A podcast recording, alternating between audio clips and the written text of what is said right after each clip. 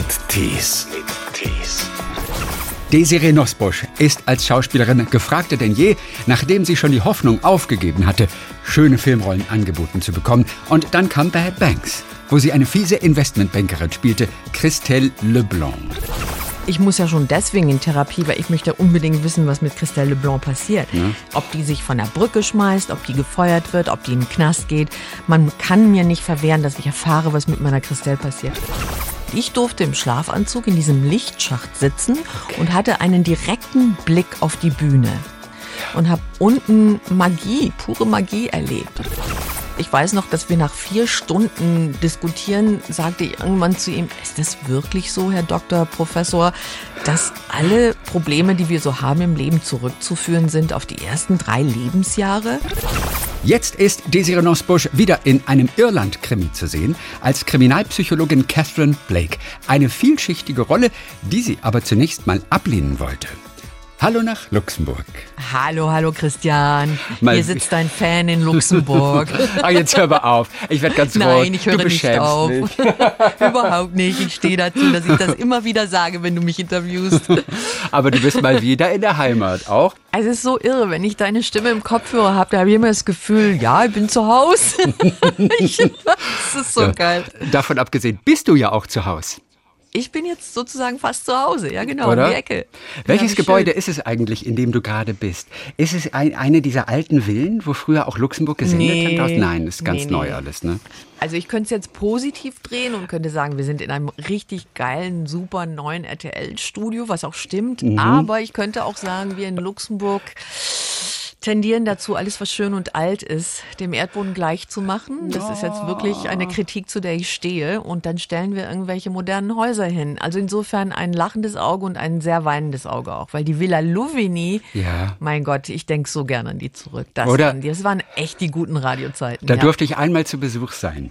Da hat mich, Ah, da einmal, mal, da hat mich ja. einmal ein Musikredakteur, der gesehen hat, dass ich in einem Zug, auf einer Zugfahrt zwischen Hamburg und Lübeck, eine RTL-Sendung hörte. Und die hatte Ja. ich per Testbild aufgenommen. Radio Luxemburg. Und der hat Ja. es gehört. Er hat gesagt, Entschuldigung, darf ich Sie kurz was fragen? Hören Sie da gerade Radio Luxemburg? Ich sag, ja. Ja, das finde ich ja total irre. Dann hat er mich eingeladen nach Luxemburg. Das war ein Musikredakteur. schön. Und dann war ich da bei Axel Fitzke und Jochen Pützenbacher. Und da saß ich schön im natürlich. Studio, weißt du? genau. Und oben in Das der ist- obersten Etage waren auch noch die Engländer, die The Mighty 1440. Die machten da ihre Genau. Sendung ab. Es, ich fand es so geil, das Gebäude. Genau. Es war so lustig, weil meine Tochter, die macht ja Musik, Ja.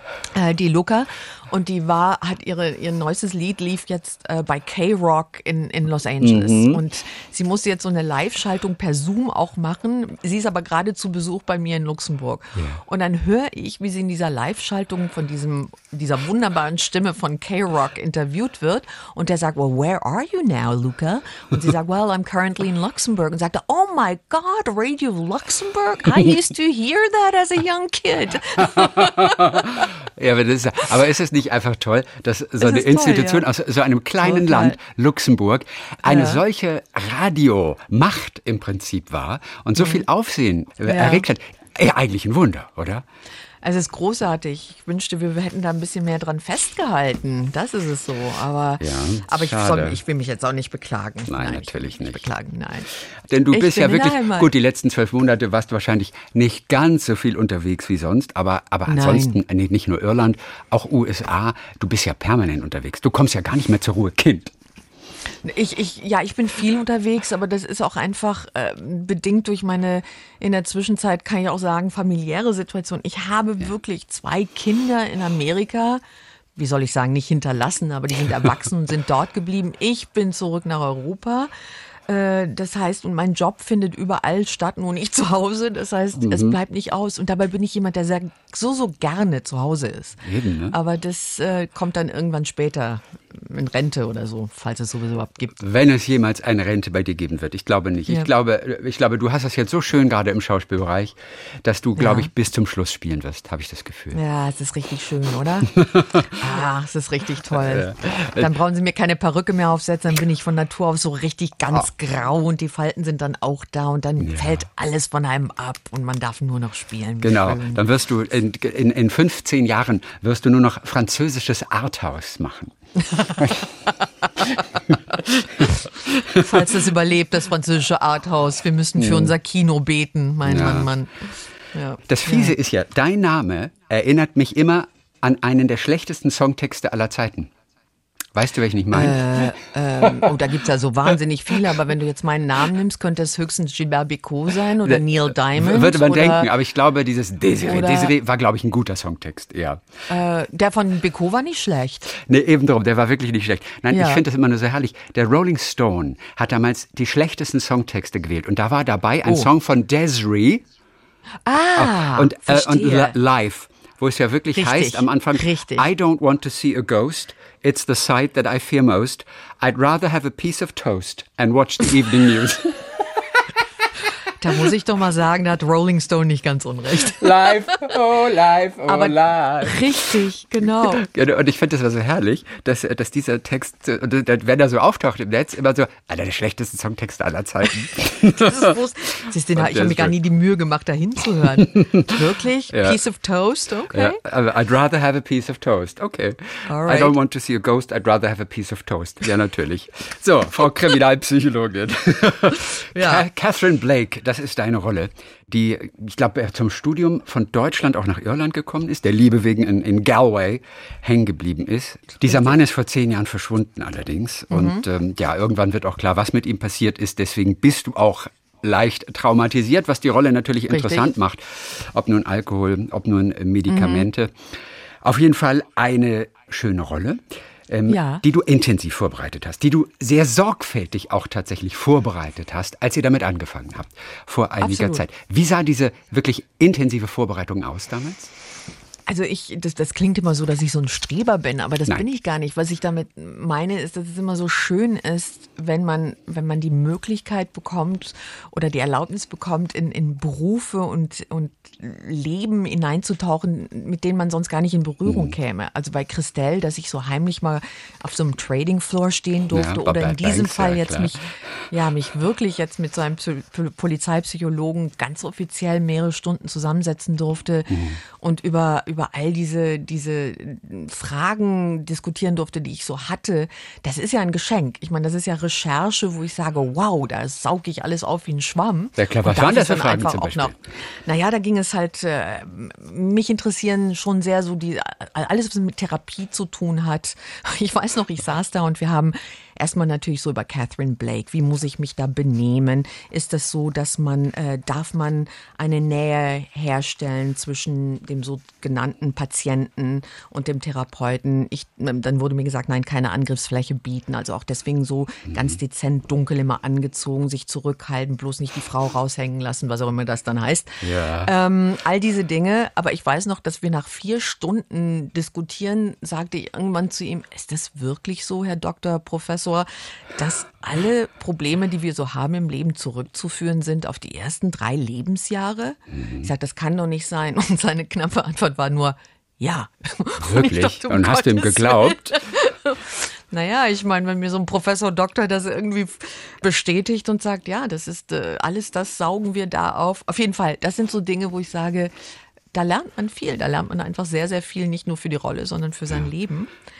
Das Fiese ist ja, dass wir uns an unsere ersten drei Lebensjahre ja gar nicht erinnern, oder? Es beginnt Genau, immer so bei vier ein- irgendwie, aber wir erinnern uns ja Genau, an gar oder? nichts von den ersten drei Da, wo Lebensjahren. praktisch alles schief läuft dann schon und damit müssen wir dann umgehen. Wir können uns nicht mal dran erinnern. Das ist so hardcore. Wirklich? Wirklich. Äh, Das Ja. ist echt gemein. Also, äh, und erzählt uns ja auch keiner, wie man die ersten drei Lebensjahre war. Ja, du warst schwierig. Du wolltest kein Spinat Genau. essen und so weiter. Gut, das bringt Genau. uns dann auch nicht weiter, ne? Nee, nee. mm, mm. Was bedeutet das eigentlich, keine Angriffsfläche bieten? Also allein auch von der Kleidung her.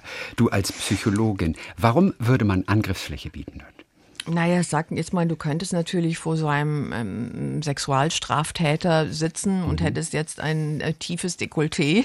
Oder ich sage jetzt mal, äh, wärst ähm, ja, geschminkt und aufreizend gekleidet. Ich glaube, das könnte eine Angriffsfläche bieten. Ja. Solche Sachen halt, oder? Ähm, du musst halt immer, mm, immer besänftigen, ruhig, also ich glaube, es muss einen Ruhepol reinbringen in die Situation und es nicht jetzt irgendwie ähm, zu Aggressionen irgendwie ähm, jemanden ja, führen. Und du hast auch mal gesprochen mit einem Experten für Aggressionstherapie, ne? Oder ja, genau. Das war ja nicht der, ne? Genau. Das war noch mal ein anderer. Der, das, war, das war noch jemand anderes, ja. genau. Was konnte der da, dir sagen? In, in Berlin. Ähm, ja, da ging es halt auch darum, wie darf man da, ähm, wie darf man dazwischen gehen, weil da muss man ja dann auch reagieren. Also da musst du auch klare Grenzen dann auch setzen. Mhm. Also wenn, wenn du in so einer Runde bist, äh, wo du, ich sag jetzt mal, Täter, Opfer, eine Zusammenführung ähm, begleitest und da springt jetzt jemand auf und geht, sage ich jetzt mal, dem damaligen Opfer an die Gurgel. Also da darfst du dann schon auch aufspringen und dazwischen gehen und da musst du ganz klare Signale setzen und ganz klar sagen, bis hier und nicht weiter und das Ganze dann auch abbrechen. Kannst du eigentlich äh, Körperverteidigung, also die persönliche? Äh, bist du da gut? Ähm, Weil ich denke immer, ich das würde jedem so helfen, wenn er das könnte. Man ja, muss da sehr viel Zeit investieren, aber ob Mann oder Frau, zur Selbstverteidigung wäre das eigentlich bei jedem toll. Ja, also ich habe meine Kinder damals, als sie mm, so 12, 13 waren, in so einen Kurs geschickt mhm. und saß dann auch oft da und habe zugeguckt. Ich selbst gebe zu, habe es nie gemacht. Ja. Aber ich habe so ein Problem mit Aggress also mit Gewalt, mhm. so wie ich mir auch nie einen Boxkampf angucken könnte, wo mir dann alle sagen, ja, aber wenn dir dann jemand wirklich mal in die Gurgel geht, dann bist du froh, wenn du weißt, wie du damit umgehst. Aber mhm. ich bin so da, ich habe eher das Gefühl, ich würde so versteinert da stehen. Ich tue mich wahnsinnig schwer mit mit mit Gewalt. Diese Rolle, ähm, da ist ja auch alles immer relativ düster, ne? in deinem ganzen Umfeld. Ja. Du lachst ja auch wirklich gar nicht ähm, in dieser Rolle. Dein es gibt so wenig zu lachen, ja, aber ich es weiß, kommt jetzt, es, es kommt jetzt. Ah, das kommt noch. Dein Mann hat dich auf jeden noch, Fall ja. vor Ort mal besucht und dem warst du nicht so ganz geheuer, oder? Die Desiree hatte sich irgendwie verändert ja. in der Rolle. Ja, der meinte, der meinte irgendwie nach ein paar Tagen so, äh, ich wollte nur mal kurz Zwischenfrage stellen, äh, wenn du abends so nach Hause kommst, bist du das? Jetzt muss man aber dazu auch sagen, da waren wir gerade verheiratet und sagte, oder ist das noch die Catherine, die, auf die ich dann erstmal äh, irgendwie Rücksicht nehmen muss? Mhm. Sagte, weil du bist ja so schlecht drauf. Und, und ich meinte dann nur, na nee, das ist, ich meine, man muss sich auch vorstellen, das ist ähm, Irland, ich, ich liebe Irland wirklich sehr.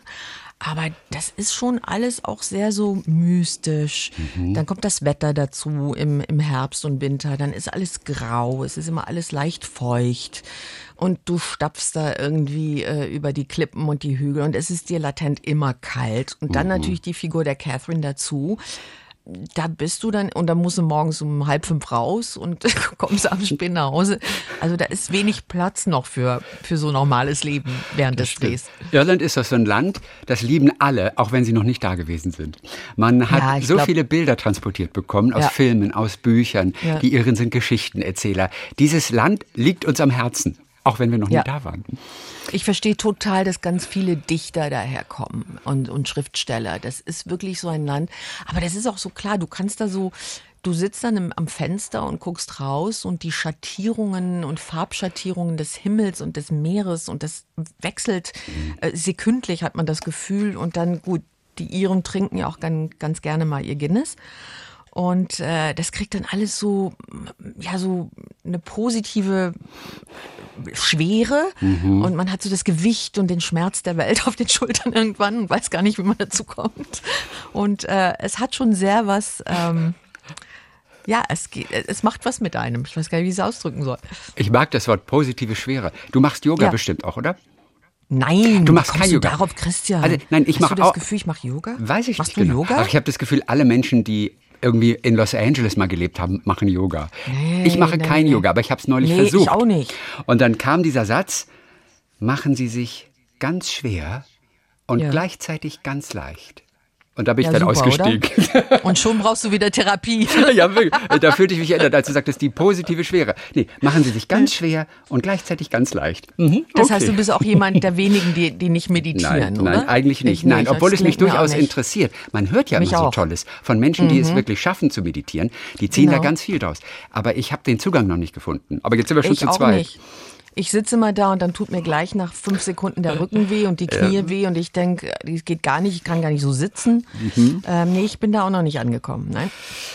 Wenn bei Catherine, äh, der Kriminalpsychologin, mal wieder die Panik hochkommt und, und, und die Vergangenheit sie heimsucht und all die düsteren Gedanken, dann hat sie ja diesen einen Ort. Dieser Ort, der ihr gut tut, der sie beruhigt. Das ist so ein Sprungturm am Sprungturm, Meer. Der ja. Black Rock Diving Tower dort in, genau. in, in Galway. In das, Salt Hill. In, Salt Hill ist das, nicht genau. in Galway. Das ist ja erstmal so ein hässlicher Betonklotz eigentlich, ja. ne? oder? Der, der, ich find, der sieht so genau. ganz merkwürdig aus in dieser Landschaft, wie er da steht. Also schön ist er nicht, Nein. aber das ist so, da ist so alles, sowieso auch die Promenade da, das ist gleich neben Galway. Also es geht ja. so nahtlos, spazierst du von Galway nach Salt Hill. Ich muss aber allerdings sagen, wenn ich da drehe, dann wohne ich auch in Salt Hill mhm. und ich könnte aus meiner, wenn ich mich aus meinem Fenster etwas weiter rauslehne in der Wohnung, sehe ich diesen Turm. Mhm. Und das ist so irgendwie so 70er Jahre schick, sage ich jetzt mal, irgendwie hängen geblieben. Aber der hat so eine Bedeutung für den Menschen. Da ist zum Beispiel, wenn du hingehst, auch jeder Tourist oder jeder Mensch, der nach, nach Salt Hill zu diesem Turm geht, da ist eine, eine Bronzeplakette in der Wand eingelassen. Ja. Und wenn du von dem Turm runterkommst, musst du einmal mit dem Fuß dagegen treten. Das ist dann das Ding, dass du auch wieder wiederkommst. Verstehe. Mhm. Also ich habe da mehrmals getreten, weil ich bin ja immer wieder da. Und hat immer wieder geklappt. Aber, was,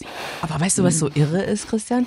Wir drehen dann da ab und zu, wenn Catherine da oben steht, dann ist Catherine in richtig äh, Thermo-Unterwäsche, mhm, dicke Jacke, steht sie da oben, sinniert übers Leben, guckt übers Meer. Und dann drehst du dich um und dann siehst du Herrschaften, Damen und Herren zum Teil auch schon wirklich fortgeschrittenen Alters, die einfach im Bikini mir nichts, dir nichts in dieses eiskalte Wasser reinspringen. Mhm. Und dann kommst du dir schon richtig lächerlich vor, wenn du da mit deinen Handwärmern stehst in deinen richtig dicken Boots. Ja. Und dann gehen die Menschen gehen dort an diesem Turm, das ist so ein Mantra fast schon. Die gehen da jeden Morgen schwimmen, mhm. steigen da raus und gehen dann in den Tag rein. Und werden das 100. Das macht Catherine nicht. Nein. Und werden 100. Und werden genau. 100 dadurch, weißt du? Genau. Aber auch du hast in deinem Leben solche Orte, oder? Die dir Kraft ja. geben, an die du dann immer wieder zurückkehrst, wenn irgendwie wichtige Entscheidungen anstehen. Ja. Welche sind das bei dir? Ah, es gibt einen ganz bestimmten Ort, eine, eine Bank in einem Eichenhain, in, in einem Oak Grove, ja. in, außerhalb von, also in Kalifornien, in ja. Ojai. Okay. Ojai steht, äh, ist ein indianisches Wort für das Nest eigentlich. Okay. Mhm. Und dort gab es einen weisen, sehr weisen Mann, der hieß äh, Krishnamurti, ein weiser Inder, der dort irgendwann eine Schule eröffnet hat, die Krishnamurti Foundation und die Schule auch dort und ähm, der dort auch in diesem Eichenhain gesprochen hat ja. und den ich zweimal in meinem Leben live erlebt habe. Damals war ich noch in New York auf der Schauspielschule, bin ich einmal hingeflogen und einmal, als ich schon in Kalifornien lebte. Und dieser Mann ist sowieso, also dem seine Bücher begleiten mich wie eine Bibel. Mhm. Und dieser Ort ist so für mich ein Ort, da, wenn ich da hingehe, dann höre ich sehr klar, sage ich jetzt mal, die innere Stimme. Mhm. Und da, ja, so ganz bestimmte Momente, ich möchte jetzt da nicht zu viel rausplaudern, mhm. meines Lebens sitze ich dort auf dieser Bank. Mhm. Und ich war jetzt ganz enttäuscht, weil ich war vor drei Wochen dort, bin hingefahren von LA. Und die haben das Ganze eingezäunt wegen Corona. Und ich dachte, man kann doch so eine heilige Bank nicht einzäunen. Auf jeden Fall, da stand jetzt ein Zaun und ich kam nicht zu meiner Bank. Dann lehnte ich mich halt an den Zaun und saß mhm. dort. Und hat auch was Aber gebracht. Aber sogar Corona hat da ähm, nicht Vorhalt gemacht, ja. Oh Gott, worum ging es wohl vor drei Wochen? Soll ich dieses Gespräch mit Christian machen in drei Wochen oder aber nicht? genau, genau. Die große. Hm. Du hast, aber du bist ja tatsächlich sogar gereist in diesen Pandemiezeiten. Aber du musstest Na, die Kinder so, sehen, wa? Ich bin hängen geblieben. Also so. ich bin gar nicht gereizt. Ich war zu Besuch bei meinen Kindern und kam nicht ja. mehr weg. Ja. Und gut, also ich habe jetzt fand das dann ganz schön, dass ich geschenkte Zeit mit meinen beiden ja, hatte, aber ich bin dort hängen geblieben. Die Grenzen gingen zu, ja. Irgendwann wird es auf jeden Fall wieder besser, aber das kann noch so ein bisschen dauern. Auf was freust du dich denn tatsächlich, was endlich mal wieder auf ganz ungezwungene Art und Weise möglich sein wird? Was ist so das Erste, das du dann auch machen willst? Menschen umarmen. Oder? Ich bin so jemand, dass da kommt immer der Italiener in mir durch. Dieses, dass man Menschen nicht mehr umarmen kann, dieser Austausch von, von, äh, es ist von, von Wärme auch einfach, so ein Händedruck, jemandem irgendwie, darunter leide ich sehr. Also ich bin jetzt nicht die, die sagt, mein Gott, ich muss jetzt gleich mal irgendwie was nach Mallorca fliegen, das nicht, aber Menschen, mit Menschen zusammensitzen, mhm. Pasta essen, reden können, lachen können, ohne dass man Angst hat, man lacht zu laut und das, mhm. man versprüht irgendwelche Viren. Also das ganz normale, menschliche fehlt mir wahnsinnig. Als du gerade sagtest, Austausch von und dann stocktest du und äh, fuhrst Ja. doch anders, du dachte ich kurz, du willst sagen Austausch von Körperflüssigkeiten. Das fehlt Ich mir habe so. kurz gedacht, Desiree, pass auf, dass du jetzt irgendwie nichts Falsches sagst. Wärme meinte aber, ich. aber Austausch von Wärme, von Ja. Körperwärme. Oh, herrlich. Ja. Wird es eigentlich noch mal eine Staffel von Bad Banks geben, sag mal, von dieser Paraderolle, die ja für dich so eine Art Wiedergeburt auch tatsächlich war? Ja, ich meine, ich muss ja schon deswegen in Therapie, weil ich möchte unbedingt wissen, was mit Christelle Leblanc passiert. Ich habe immer gesagt, ich muss, ich kann nicht einfach nicht wissen, ob die sich von der Brücke schmeißt, ob die gefeuert wird, ob die in den Knast geht. Man kann mir nicht verwehren, dass ich erfahre, was mit meiner Christelle passiert. Ja, du, ich weiß leider auch nichts. Noch nichts, Ich kann okay. immer nur hoffen. Ich habe so ein bisschen das Gefühl, dass alle von diesem großen Erfolg etwas überrascht wurden Mhm. und dann vielleicht erstmal tief Luft holen mussten. Aber ich, ehrlich gesagt, weiß ich es nicht. Okay, ich alles klar. Ich denke, hoffe. du wüsstest es auf jeden Fall vor mir. Insofern Ja. war das schon gut, Ich dass ich dich gefragt habe. sagen. Das ist ganz gut. Denn ich müsste nicht mal mich auf die Bank setzen, um mir das zu überlegen. Ich würde dich gleich anrufen, Christian, und sagen, Gut. wir dürfen wieder reden, es gibt sie. Darauf verlasse ich Staffel. mich. Denn damals wirklich die erste Staffel, das war wie so ein Sechser im Lotto für dich. Ja, es gab auch, ja. Lob, es gab Preise, du warst plötzlich Charakterdarstellerin als, Mhm. als diese fiese Investmentbankerin, die sich ja über Macht definiert hat und natürlich Angst jetzt hat, diese Macht zu verlieren und so. Ja. Als danach dann diese Hauptrolle im Irland-Krimi kam, da war das durchaus Mhm. für dich auch so ein bisschen riesig, oder? Weil du hattest dieses Total. unglaubliche Bad Banks-Image aufgebaut und Ja, das total. wollte man nicht kaputt machen auch, ne? Nee, also ich, man hat dann wirklich, das ist so, aber das ist ja immer so in diesem Job. Du, du freust dich fünf Minuten über eine Rolle und dann hast du schon gleich bei Minute sechs wieder Angst, kriege ich das überhaupt hin? Dann hast du einen Erfolg und dann denkst du, um Gottes Willen. Und da muss man sich dann irgendwann von frei machen. Da muss man sagen, okay, ich lass los. Es geht ja nicht weg, aber jede Aufgabe, die jetzt kommt, und man muss sich einfach im Klaren sein, dieses Glück kann man nicht immer haben. Also dann hast du mal, ähm, mal irgendwie Glück, dass wieder etwas hinhaut und dann haut's halt nicht hin und hoffst halt, dass das nächste wieder irgendwie für den Zuschauer funktioniert. Also für einen selbst und, und für den Zuschauer natürlich dann auch. Also man darf einfach nur, man muss einfach positiv weitermachen, glaube ich. Aber ja, du hast recht, ich habe sehr große Angst davor gehabt. Und teilweise waren die Bedenken so groß, dass du diese Hauptrolle im Irland-Krimi sogar eigentlich absagen wolltest dann erstmal, oder? Ganz am Anfang. Ja, und zwar jetzt nicht, nicht nur diese Rolle, sondern ich, ich hatte am Anfang so meine Bedenken, was dieses Format angeht. Mit, damit meine ich dieses Format, wir aus Deutschland reisen irgendwo hin, steigen aus dem Flieger aus und alle sprechen auf einmal Deutsch. Das ist so ein Ding, wo ich sage, warum können wir, ich, ich, ich liebe Authentizität und bin immer auf der Suche, dass, dass Dinge authentisch sind, dass Dinge äh, glaubwürdig sind, dass man, ja, und das ist natürlich schwierig, wenn man auf einmal irgendwie äh, in Salt Hill steht und wir sprechen Deutsch auf dem Turm. Mhm. Das Aber hat was Pilchermäßiges natürlich, ne? Das Ja, ist Pilcher. Rosamunde Pilcher fühlt sich das Genau, an ein bisschen. richtig. Und dann musste ich einfach ähm, vertrauen, dass die Macher des Irland-Krimis sehr darauf bedacht sind, auch, dass wir einem Land und, und dessen Kultur gerecht werden wollen und uns sehr bemühen, dass es da authentisch ist. Und irgendwann träume ich davon, dass es das europäische Fernsehen auch Mhm, geben wird und dass man dann auch vielleicht sich daran gewöhnt, dass es vielleicht mal Untertitel gibt und Ja. andere Sprachen zu hören sind. Das, was wir ja mit Bad Banks schon im Ansatz versucht haben. Ja, das fand ich auch so ein bisschen schade beim Irland-Krimi, dass natürlich so viel synchronisiert ist. Im Original klar. ist es schon synchronisiert, weil ihr teilweise Deutsch gesprochen habt vor Ort. Dann wurde aber auch auf Englisch geantwortet, weil es irische Schauspieler Mhm. Genau. auch sind von vor Ort.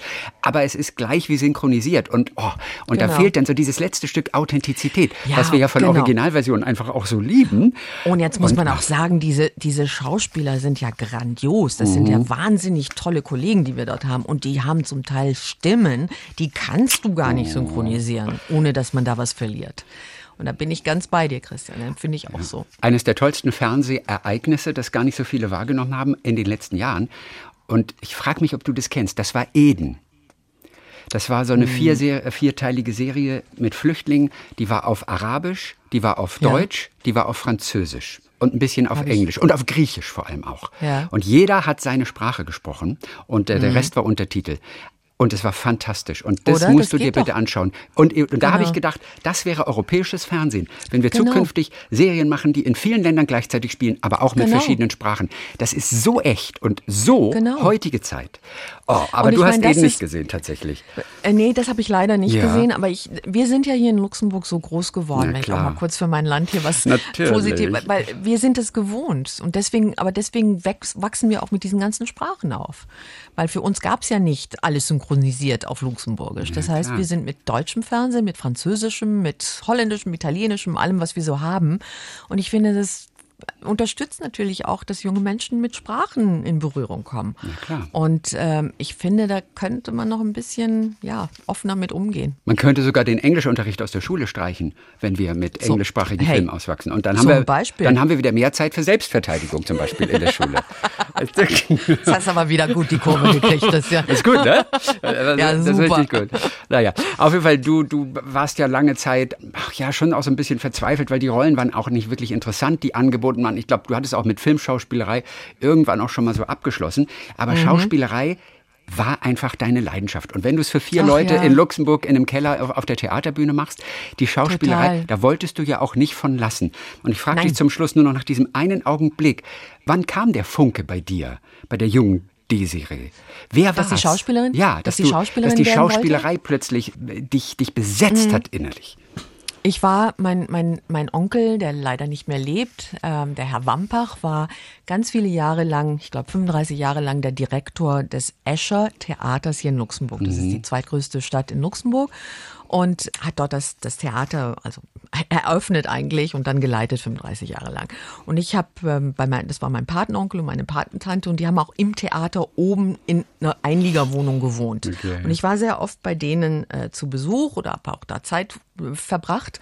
Und mein Onkel musste natürlich zu jeder Premiere oder jeder Vorstellung immer runter, ja. äh, die Gäste begrüßen äh, und dann ich hatte auch oft die Aufgabe, dass wenn Großherzog kam oder Großherzogin, dass ich dann in so ein Samtkleid gesteckt wurde mit Lackschuhen und durfte einen, einen Rosenstrauß überreichen und dann wieder in den ins Schlafanzug und dann wieder hoch. Ja. Und da gab es so einen Lichtschacht, ein Lichtschacht, wo oben die Scheinwerfer drin hingen. Und der war eine Etage unter der Wohnung. Ich durfte im Schlafanzug in diesem Lichtschacht sitzen okay. und hatte einen direkten Blick auf die Bühne. Oh, und als kleines Kind habe ich jahrelang in diesem Lichtschacht gesessen und habe unten Magie, pure Magie erlebt und dachte immer, wow, das sind Erwachsene, die dürfen so tun, als seien sie noch Kinder und die spielen einfach. Toll. Da ging der Funke. Okay. Desiree Nussbusch ab Donnerstag zu sehen, dann wieder als Kriminalpsychologin im Irland-Krimi. Dankeschön für heute. Grüße nach Luxemburg. Ich danke dir sehr, Christian. Ich danke dir. Ich freue mich aufs nächste Mal. Talk mit Tees.